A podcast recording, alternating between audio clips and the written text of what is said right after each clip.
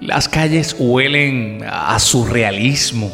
Los suspiros ah, suenan a incertidumbre. Las conversaciones en el supermercado parecen tímidas súplicas por alguna concreta explicación. Las estanterías parecen haber viajado en el tiempo, a esos días en que mi pequeño país vive alguna amenaza de tormenta. Parece que septiembre vino a visitar a un marzo que ya carga los embates de un enero cruel y de un febrero escurridizo que ni siquiera intentó reparar los estragos de su antecesor.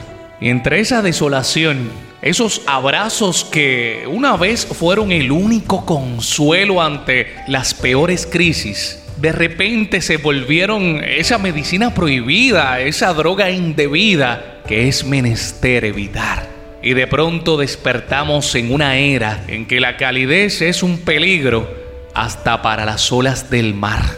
Pero nos queda una ilusión, nos quedan las miradas dulces, nos quedan las sonrisas enternecedoras, nos quedan los latidos que impulsan esperanzas, no de volver a viejas glorias, sino de trascender estos andares con aires apocalípticos, que por supuesto pasarán.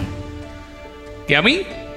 Bueno, a mí me queda el anhelo de que este llamado distanciamiento social nos sirva para aprender a valorar ese calor tan humano que nos une, que nos reconstruye y que al regresar hayamos asimilado la bendición de las caricias, las propiedades prodigiosas de los abrazos, lo gratificante de encontrarnos, de tomarnos de la mano, de amarnos, de celebrarnos, de entendernos y disfrutarnos entre nosotros como lo que somos una sola humanidad.